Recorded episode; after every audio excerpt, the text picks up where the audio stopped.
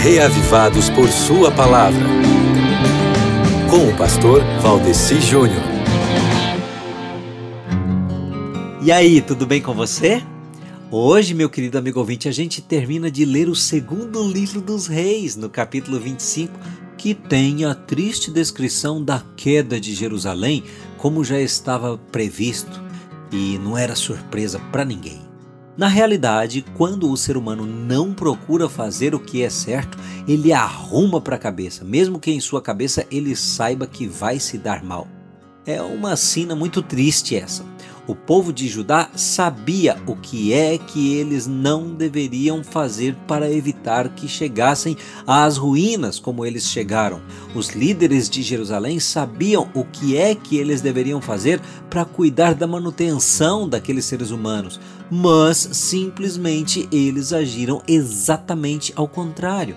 Como é que pode, né? Eles não queriam que o reino deles se acabasse para sempre, mas fizeram por isso. e ironicamente, eram o povo mais instruído da época, né? Porque eles tinham a revelação especial direta de Deus.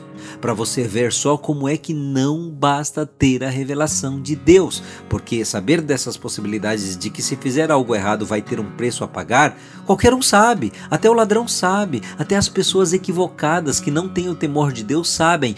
Paradoxamente, até os ignorantes o sabem. É, meu amigo, é hora de sermos sábios e não apenas termos conhecimento. Sermos sábios como?